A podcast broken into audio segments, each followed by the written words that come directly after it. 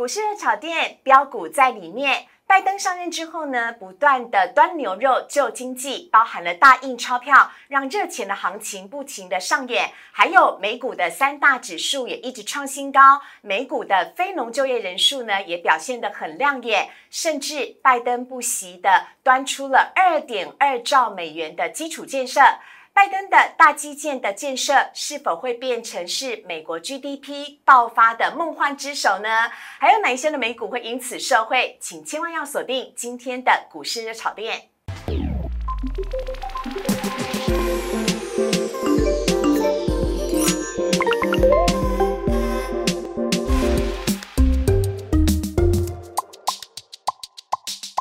我是热炒店标股通通在里面。大家好，我是主持人施伟。今天呢是二零二一年四月七号星期三，欢迎收看股市的炒店。每天在股市的炒店的节目当中呢，都会有专家来告诉你台股怎么看，同时还可以免费问诊，帮你解决投资的疑难杂症。哪一些股票会涨，哪一些股票会跌，就让股市的炒店来告诉你。所以，请大家呢一定要记得订阅、按赞、分享以及开启小铃铛，这样才不会错过我们的每一期节目。当然喽，还有最后呢，都会有专家跟大家分享独家标股。今天呢是礼拜三，也是我们的美股日，我们要来欢迎到的是美股达人黄义婷 Berry 哥。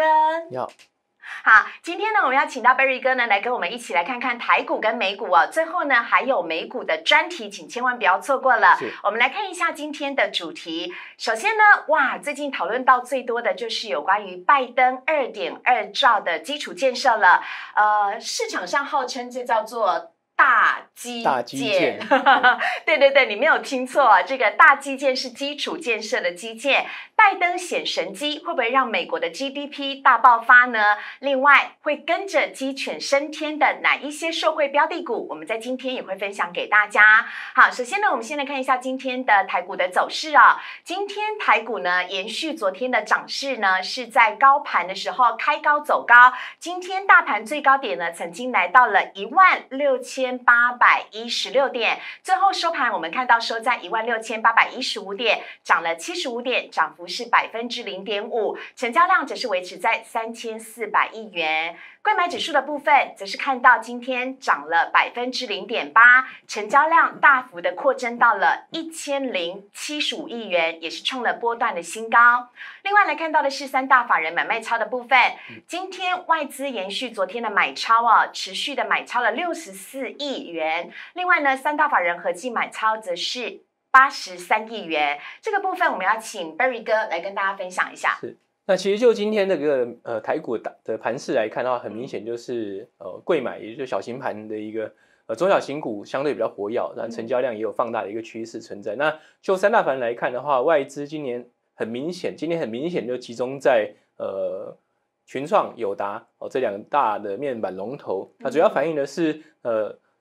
有呃面板的一个价格调整的一个一个题材。那第三大其实中港，那这也是跟盘涨盘盘价哦上调有关，所以基本上这三个呃主要的一个外资加码的股票，其实都是反映了基本面的一个好转的题材，所以基本上来算是一个呃怎么讲，就是算是一个有有机可循或是一个呃有基本面支撑的呃一个呃买进的一个动作，所以基本上来说的话，其实就反映了呃最近呃整个经济好转所带动的一些呃消消费趋势或是产业的趋势。OK，好，所以这是今天这个外资呢买超呢，大部分买进的是面板股、面板股以及这个呃钢铁股的部分是哈。好，另外呢，我们要来看到的是呢，在看完了这个三大法人之后呢，当然我们也要来看一下今天，因为我们是主要来讲美股嘛，美股在昨天的收盘指数上面看到的四大指数全部都是下跌的，但是好险。哎，这是不是 Barry 哥？这应该是涨高之后的涨高之后？的回档，因为呃两三个交易日之前其实都是创新高的一个状态，除了纳斯达克没有创新高以外，嗯因为像道琼或者费半，其实在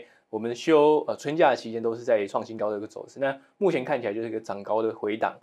那呃跌幅其实算可控啊，那费还还半跌的比较 OK 重，零点一、零点三，背半跌一点二，其实相对是来的比较重，但是它过去一周的涨幅是最大的，所以基本上就是一个短线上的获利了结动作所造成的一个现象。其实昨天并没有太呃负面的一个消息面出现。OK，好。不过台湾的朋友呢，应该最关心的是有关于台积电的 ADR。台积电的 ADR 呢，今天下跌幅度是百分之一点六五。那呃，这如果我记忆没错的话，已经是连续两天台积电的 ADR 都是下跌的了。这就有网友呢来问到了问题了，我们要来请教 Berry 哥。是。呃，很多人呢都知道这个台积电的 ADR 跟台积电之间呢，哎，其实买的都是同一档股票了哈，只是一档在美国，一档在台湾而已。他们之间有一个必然的股价正相关的关系吗？其实就长期趋势来看的话，他们的方向应该是会同向。长期来看，但短线来说的话，有时候会因为当天台股情绪的不一样，或者是说美股当天的一些盘势的波动，造成说可能在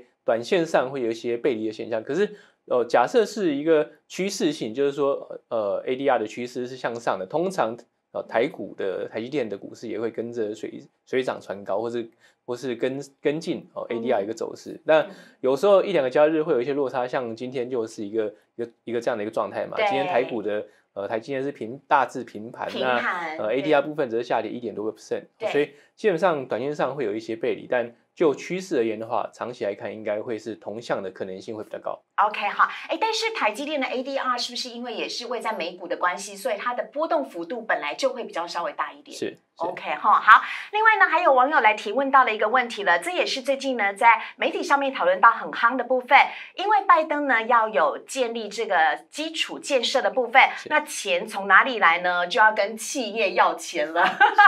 所以美国的企业税呢是从百分之二十一要提呃提高到百分之二十八，这是未定数啦哈，是拜登的计划，但这对未来的投资市场会有一些什么样的影响？有在做美股的朋友也非常的关心。当然，目前我们现在讨论这个议题，其实是一个呃预判性的，因为它离通过还有蛮长一段路要走。但假设真的是呃落地哦，开始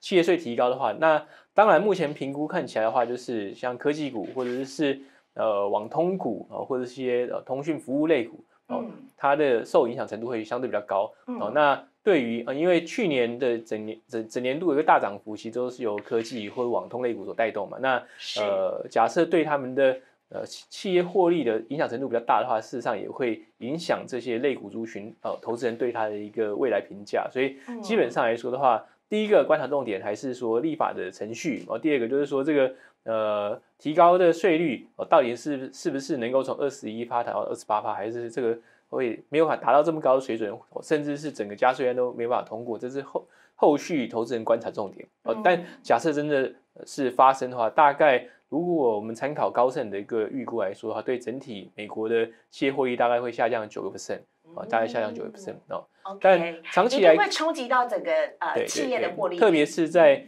立法的过程当中，对于信心层面会有所松动了。但从过往经验来说的话，其实这种税制的调整啊，大概。呃，反应都会是相对短暂，就大概是尘埃落定之后，啊，事实上投资人就会再度回到个别产业或个别公司未来的一个成长动能，哦，然后是不是这种成长动能能够弥补哦税率的增长，这会是未来的一个观察重点。OK，好，那下面呢还有来看到的是哦，因为呢，IMF 呢今年呢今天呢不仅是修正了对台湾 GDP 的期望值，而且也。上升提高了对美国 GDP 的期望值，来到了百分之七。但是，哎，GDP 提高不一定是好事哦，会让大家很担心，说这是不是会开始让这个呃 FED 会紧缩资金了呢？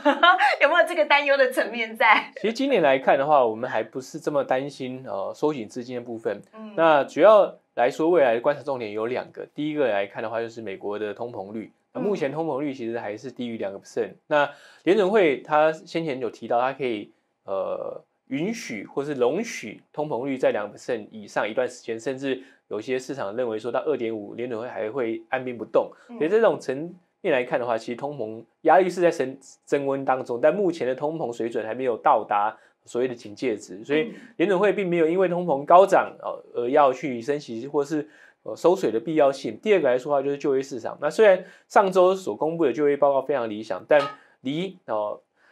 整个疫情之前的水准还有一段距离要走啊，所以在此前提之下，我们认为说在年底之前，事实上收缩资金的可能性相对是偏低的。所以到第四季之前，投资朋友们还是可以先稍微放心一下啦。至少不会有立刻需要面临收水的这这个议题啊。那我的评估啊，可能会是在接近年底的时候，呃，联储会开始会去按照当时的一个经济环境去释放出一些可能。收缩哦，构造规规模，也就是收缩呃 Q E 量的一个呃讯息出来，但离升息其实还有蛮长一段路要走。OK 哈啊，这是以上呢回答网友的三个问题哦。另外来看到的是呢，今天哦各大报都在讨论这个新闻，也就是叶伦呢呼吁哦全球要来定最低的企业税率，哎。啊，Barry 哥，我看到这个新闻的时候，我忍不住有点这个觉得，哎，美国老大哥的心态又出来了。他就说，哎呀，那个是不是这个我美国要重返世界的舞台了？我不会像之前的川普一样啦，我不会这个不再等同于孤立了，我不会再跟大家为敌了。但是我希望哦，全球可以统一最低税率，维持在。百分之二十一，那这样子呢？不管这个企业到哪一个地方去设公司的话呢，都不会因此而有因为呃加税而逃到呃外逃到海外的一个情况发生了。但世界各地会这么样的听美国的话吗？基本上，其实这个会是蛮蛮理想性的一个说法了。那那毕竟各国都有它的一个呃财政目标或者财政的一些策略去去运行。那所以。那连欧盟曾经一度试行要去做统一税制，但从过去经验来说，它都是失败失败收场了。那欧盟已经是相对团结或相对紧密的一个经济大经济体，所以在这种大经济体当中都没有办法去推行统一税制的话，其实全球都要有一个统一的最低税负，基本上是呃比登天还难。老实讲，的确如此。就就是毕竟呃。美国还是很难去影响其实各国的一些施政的面向了。那美国每个国家每个国家他们的一些利息点，其实就是一个 P 跟 Q 的概念。就当你的税率定的太高，但厂商不去这个国国家投资的话，事实上你的总量哦，或者税收总量也不会上升。那有些国家的策略反而是他把税率降低，但是他吸纳更大的一个海外投资哦，去那边做。呃，设公司做公司的一个注册，那反而会促进当地的一些经济活动，所以这会牵扯到各国之间他们怎么看待他们这个国家的一个经济的结构也好，或者经济发展的脉络，所以要大一统税制啊，其实这。呃，不能说吃人吃人说说梦啦，但基本上来说的话，邦的梦想非常的乌托邦，非常乌托邦。啊，所以呢，啊，这件事情呢，我想大家就可以嗯看看新闻就好了啦，不用太过这个认真。但是接下来哦，我想这一件事情会跟大家来比较有关系的，也就是我们今天的主题了。因为拜登呢要花二点二兆来做基础建设，在这件势在必行的事情上面，到底法案会不会通过？法案通过之前或之后，有没有哪一些的股？票哪一些的类股就已经开先开始受惠，甚至是上涨了呢？那美国 GDP 会不会因此而大爆发？我们等会呢先稍微休息一下，回来的时候再继续请教我们的美股达人黄义婷。请上网搜寻股市热炒店，按赞、订阅、分享，开启小铃铛，让股市名师帮你掌握独家财经讯息，轻松搭上标股列车。欢迎回到股市的草甸投资 online 的节目现场，我是施伟，在我身边的是我们的美股达人黄义婷 Berry。好呃，其实呢，每个礼拜三都是我们的美股日啊，因为在台湾呢，也有很多的朋友都在关注美国的股市，甚至是直接的来投资美股。而最近呢，最热门的话题呢，当然就是我们今天的主题了，也就是拜登呢预计要在八年的时间呢，花二点二兆呢来做一个大型的基础建设。那网友呢，力称这叫做大基建。对你没有听错，我没有在讲那个笑话哈。好，那么呃，这个显神机的状况之下呢，有没有可能会造成哪一些的族群、哪一些的肋骨率先的上涨？我们可以事先的来做布局呢？在今天现场，我们都要请到我们的美股达人黄义婷来告诉大家。那首先呢，我们先来看到的是，这是拜登二点二兆美元的财政计划当中，它的一些分门别列的部分，我们要请 Barry 哥来帮大家做介绍。其实第一大项的话，就是呃。交通建设啊，这当然很直观的，就是盖桥铺路、建港口、建机场，对，再加上推广电动车。那呃，拜登的一个理想是非常宏大，他希望说，在这个八年当中的话，是建五十万个呃电动车充电桩啊，所以很直接的就会相对有一些受惠族群就会被拉出来，例如像是电动车产业链啊，因为它推的推广电动车嘛。第二个来说的话，就是基础建设类股啊，就会受惠于呃交通的基础建设也好，或者呃机场等等的基础建设，还有你做基础建设就需要一些原物料啊，包含像是钢筋啊、水泥啊等等的，所以。原油类股就会跟着受惠，然后这金额大概是呃六千两百一十亿美元，那其实非常大的一个金额。嗯，而且大家可以知道吗？这个拜登哦，一旦宣布了他的这个二点二兆美元的基础建设计划之后，哎，特斯拉立马。大涨哎，哦，马上就反映出来。其实除了特斯拉之外，其实像是做呃电池的业者，或者是其他一些相关供应链啊，最近过去一周的涨幅其实都相当的显著。OK，好。另外，下面的这个部分呢，是比较偏向社会福利的部分吧？是是。第二大项呢是长照跟弱势族群的一个照顾，这包含是对老年人的一些照顾，那大概是千亿左右。那社会族群当然就是医疗照护类股，然后医疗。照护的行业，但我个人评估这一个项目哦会受到的攻击会比较多。啊，因为这是社会福利的一块，而不是所谓的基础建设的的大范畴当中。那这在共和党基本上是呃非常反弹这一块的，所以接下来进入两党协商阶段的时候，我认为这部分。呃，会受到非常大的一个挑战哦，甚至呃没办法全额通过，或是缩减绝大多数的金额的可能性是蛮高的，所以还是个未知数。是，OK，好。另外三大的公用的事业的部分，就水电瓦斯等等的，那其实是三大块，第一个是饮用水啊，第二个是高速网路啊，然后输电网路。那这个呃，其实算是哦非常有理由推出来哦。像呃一个多月前，其实像德州大风雪就造成德州大停电，对，这其实是大家很难去想象的。就美国这么先进国家，是下个几场雪而已，为什么会 造成全州大停电？而且下在德州，哎，这件事情让我非常的惊讶。气候变迁怎么这么的快速啊？对，所以说除了反映气候变迁以外，也反映的是美国的基础建设非常老旧，我需要被更新。那呃，川普这呃，拜登这次哦提出的这三大块，其实就会是一个非常重要的重点。第一个是更干净的饮用水，或者更稳定的饮用水的一个供给。嗯，那其实美国各位如果去过美国的话，是会发现说它的一个供水系统都是非常老旧。然后，例如像那些大城市，纽约啊，或者是。呃，波士顿啊，其实百年老城市哦，对，饮用水的系统其实都是百年以上，那所以渗漏率非常高哦，那所以势必有必要去做一些管路的更新也好，或是维修，甚至升级，啊，所以这是一个重点。第二个是高速网路啊，高速网路其实会让美国有没有办法有下一代的一个呃更大的一个要进哦，国力的要进会是一个很大的重点，因为美国的呃高速宽频。的网络并不像台湾这么方便，哦，像我们去，呃，在台湾到处都有四 G，哦，剩下有五 G 可以使用。那美国很多的相对比较偏乡的地方的话，可能你去拿手机都收不到讯号，啊，所以因为地太大了，地太大，而且，呃，网络很贵，啊，它无线网络的费用非常高，所以基本上它会，呃，意图会让这种，呃。高速网络就是就是无线网络哦，会变得更普及，相对也要它更便宜，让大家都用得起。那也会有更多的一个呃网络的运用会兴起，或是美国在这部分本来就已经很强大了，那希望说能够更强化它的一个竞争优势。啊，那输电网络的部分的话，除了说会让整个电网更更新之外，另外就会搭配智能电网的部分。嗯，所以相关的类股族群的话，水资源类股嗯。的或者是无线设备啊，因为你要建高速网络的话，无线设备就需要去呃广建或者是做更新的采购。那智能电网类股的话，就会是输电网络的更新跟升级所需要的，它大概是三千亿的规模。是。那第四大块呢，其实也算是社会福利的部分。然后它是社会住社会住宅跟学校的扩建跟翻新。嗯，啊 这个这个感觉跟第二类的长照长照其实是蛮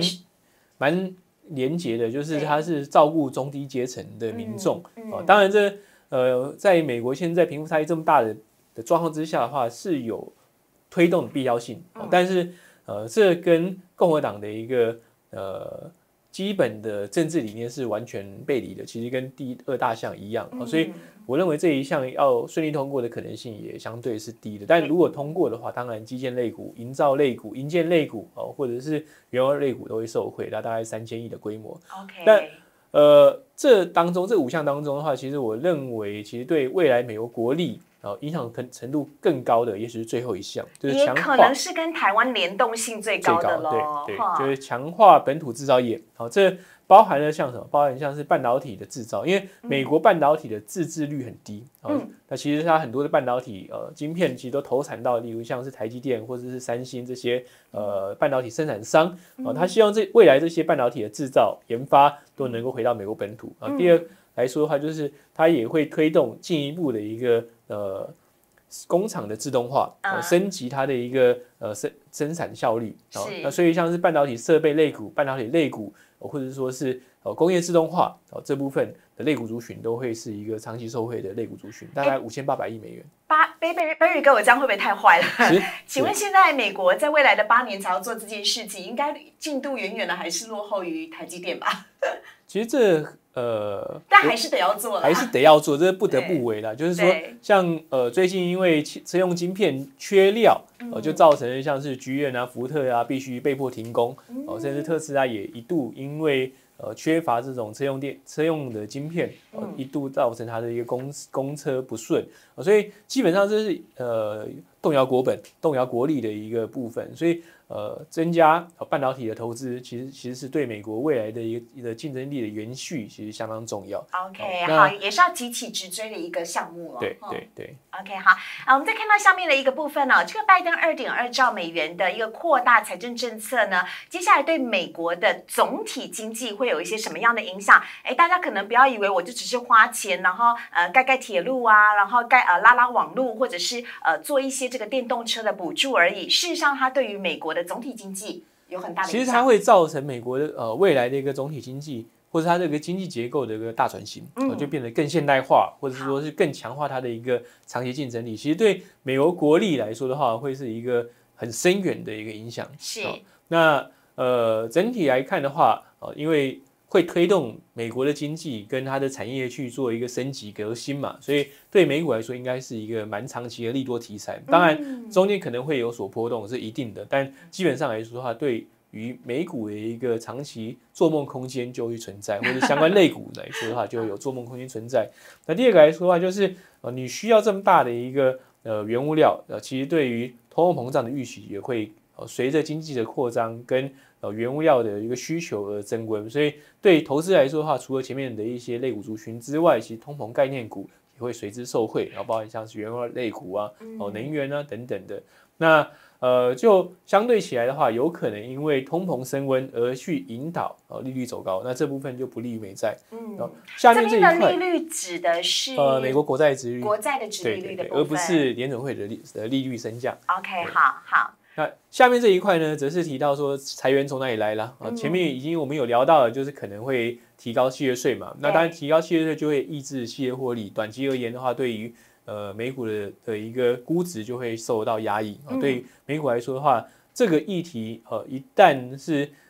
进入到可能两党攻防的阶段的话，其实对于美股来说，就会造成盘势的震荡可能性会比较高。嗯，哦，那呃，假设没有办法去提高税务的话，那就必须要去加大政府负债。加大政府负债的话，长期对美元跟美债就不利啊、所以基本上呢，就是这个二点二兆的八年的呃财政扩张计划，呃其实对美国经济而言绝对是正面的，我绝对是有正面的帮助。那但是就财政面来说的话，也会让美国的财政有恶化的可能性。所以基本上就是一刀两面，哦，有好有坏。那第二个来说的话，其实我们现在看，其实都是呃，该怎么讲，都是算是一个做梦的期期间啦，就是它不是今年就会落实啊。因为大家要记得哦，这一项法案是还还没有通过，有这只是拜登所提出的一个立法的方向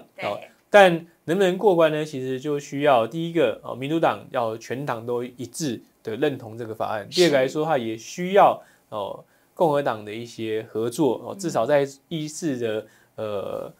推动过程当中，不要有太多的一些意识攻防，让让这个去过度拖拖延啊，或者是有可能的一个面向，可能会需要比较长的一个两党协商，啊，对针对法案的内容，是针对这个呃扩张财政计划的内容去做更多的讨论，所以。嗯。我们认为说，呃，比较有可能通过的时间点可能会落在今年第三到第四季以后啊，不会是现在啊。第二个来说的话，即使通过的话，这也是一个八年的计划，不是二点二兆一瞬间就砸下去嘛。所以对当年度的美国 GDP 影响，其实今年来说的话，其实影响程度是相对有限的。所以今年 IF 预估美国的经济增长率到七个 percent，其实并。没有充分的去考量这一块，而是去反映的是美国经济真的是步上轨道。嗯，我待会会跟大家报告从什么面向来看。好，所以我们要先来看一下的是，呃，上个呃，应该是说这一个呃四月初的时候，上周末，上个礼拜五，对对对，发布的，才刚刚公布的这个非农就业人数的部分以及美国失业率的部分呢，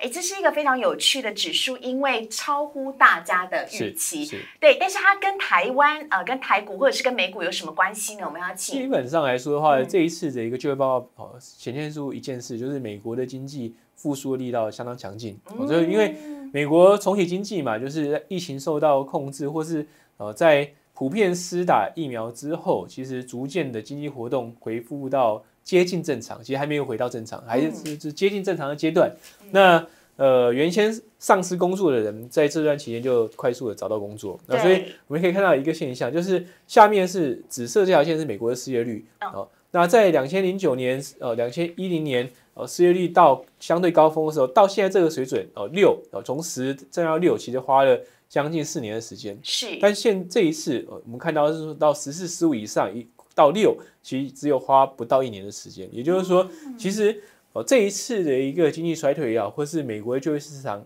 快速崩坏也好，其实是疫情造成的。那现在疫情逐渐受控，或者逐渐有转佳的一个迹象出现的话，事实上就会让厂商信心回升，那也让经济活动快速的回的更加的活络。所以我们就看到说，在呃三月份的一个呃新增非农就业来说，来到九十一万多人，那这是非常理想的一个状态。那这也会让美国的失业率从呃继续向到六个 percent，啊，现在大概是六个 percent 左右。哎，你不要以为那个线是画错的哦，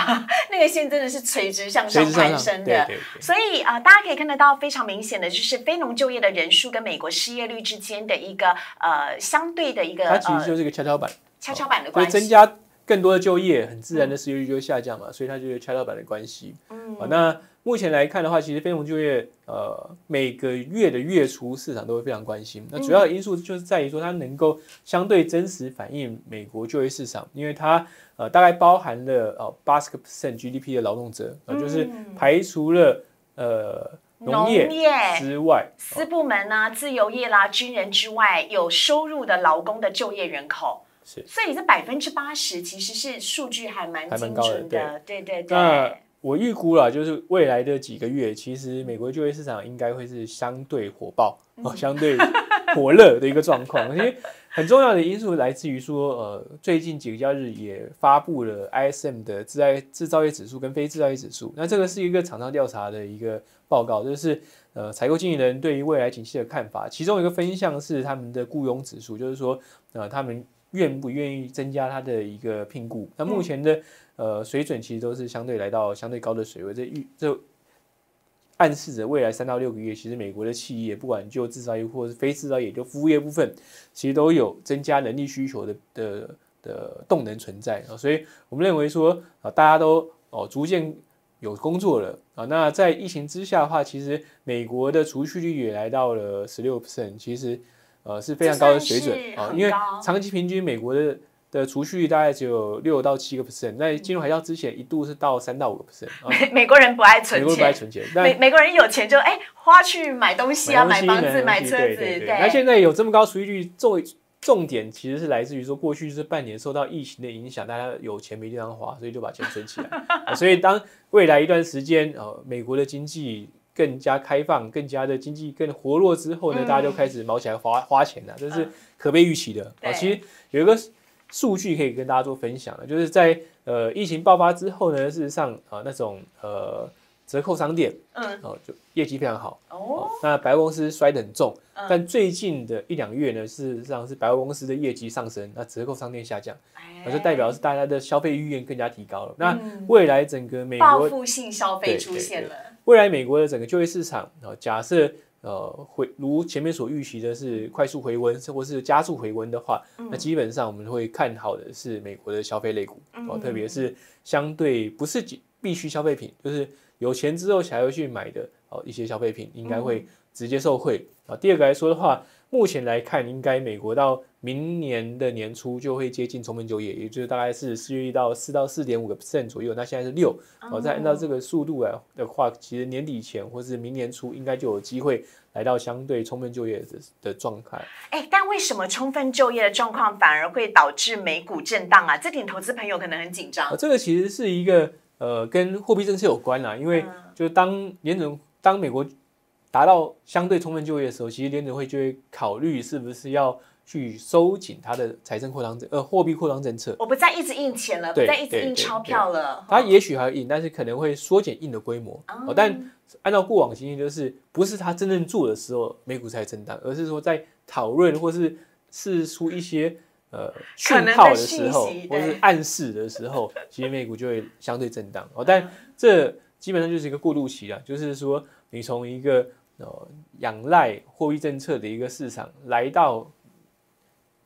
全然由经济基本面拉动的一个市场，这过程当中一定会有相对的类股族群的轮动，在这过程当中的话。很自然就会让大盘出现震荡，哦，但不代表牛市就会消失。嗯，好啊，最后呢，我们要来分享到的这一张，哇，太重要了！这是呢，我们的美股达人 Barry 哥黄义婷啊，帮大家呢精挑细选出来的。在这一次呢，二点二兆美元的建设方案、基础建设方案当中呢，有哪一些的类股，甚至是哪一些的 ETF 可能会在这一次当中备受看好？我们要请 Barry 哥告诉大家。就社会产业的话，其实前面在呃投影片当中有大家报告过，大概就是电动车产业会受惠，然后基础建设，然后干净能源、半导体跟水资源类股，那这都是围绕整个大基建的一个题材去做延伸的一些受惠族群。那在电动车领域的话，那像 Global X 的一个自动驾驶跟电动车 ETF 哦，其实是大家可以去做参考。那第二这边我跟各位呃提到一个个股或者介绍个个股呢，叫叫做呃 Charge Point。Charge Point 呢是美国呃做电动车充电桩的一个领导业者，那前面有提到嘛，拜登希望在未来这八年增加五十万个呃电动车充电桩，所以充电桩的充电桩的业者哦必然受惠，这是给大家做参考。那基建类股的部分的话，当然 i s h a r e 的美国基础建设类股算是一个非常老牌的一个基建的 ETF 了。嗯，那呃个股部分的话哦，其实可以去看哦。基础建设或者是美国重工机具的一个领导业者叫 Caterpillar，就开开开拓重工哦，有一些采矿机具啊，或者是说一些大型的一个一些营造的的机械，呃，其实他们都会有生产跟跟销售。那干净能源的部分呢，当然呃，干净能源的 ETF 就可以给大家做参考。那呃个股部分的话，因为呃拜登推动的其实会是相对着重在呃风能跟太阳能。那风力能源的部分的话，其实很多的核心的业者是掌握在欧陆的公司。当然，呃，太阳能部分的话，美国则有一些领导的业者，包含像这里提到的 First Solar，就是第一太阳能，哦，或是另外一家叫 SunPower，其实都是美国业者，然后应该会是呃最直接受惠的一一个一些呃相关的公司。是。半导体的部分的话，因为呃拜登希望加大美国半导体呃一个自制率嘛，提高它自制率，或是说呃升级它的一个半导体的生产的。的能力跟呃增加研发部分，哦，所以费半指数哦，其实在呃宣布的消息之后，呃，其实费半指数在过去一周涨幅相当相当显著，哦，那费半费半的 ETF 可以给大家做参考。那由于它会是希望能够增加哦美国的半导体的自制率，就是自己生产的比率，对，所以呃美国本土的这些业者就需要去增加它的一个半导体的设备。基础建设的部分，所以等于是说。呃，半导体业的一个资本支出会提高嘛？那对于应用材料，呃，因为它是半导体设备的的领导品牌，所以就会受惠。应材这一堂股票相对的来讲，台湾的朋友就是就蛮熟悉的，对对对，因为关心半导体的呃投资人来说，他都会关心呃应材的，因为它是最上游、最上游的一个公司。那水资源类股，当然水资源指数的 ETF 给大家做参考。那这家公司呢，XY。LEM，那它是一个水处理技术的领导品牌哦，所以呃基本上来说的话，如果未来加大哦饮用水或是升级饮用水的一个呃一个呃基建的话啊，对这家公司也会是长期受惠。所以基本上这给大家提到的这家这些公司呢，当然呢哦，就个别投资标的来说，还有很多的可以选择，但基本上就给大家做参考。这个投资思维就是说，这些产业啊会受惠于呃二点二兆的一个呃大基建方案啊。那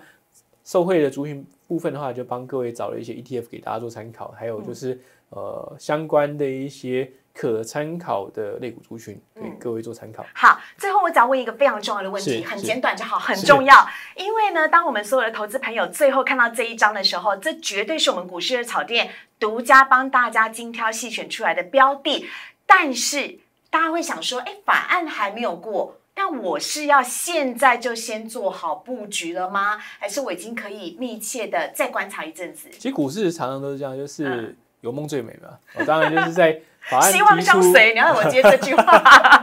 法案提出在真正落地之前的话，事实上是相对起来最有做梦空间的。那那我认为说这些类股族群，其实从现在开始一直到两党开始做相对比较激烈攻防啊法案的攻防之前的话，它的表现空间会相对比较理想。嗯，那在法案攻防跟讨论的当中的话，可能这些类股或是相关的一个社会族群会相对。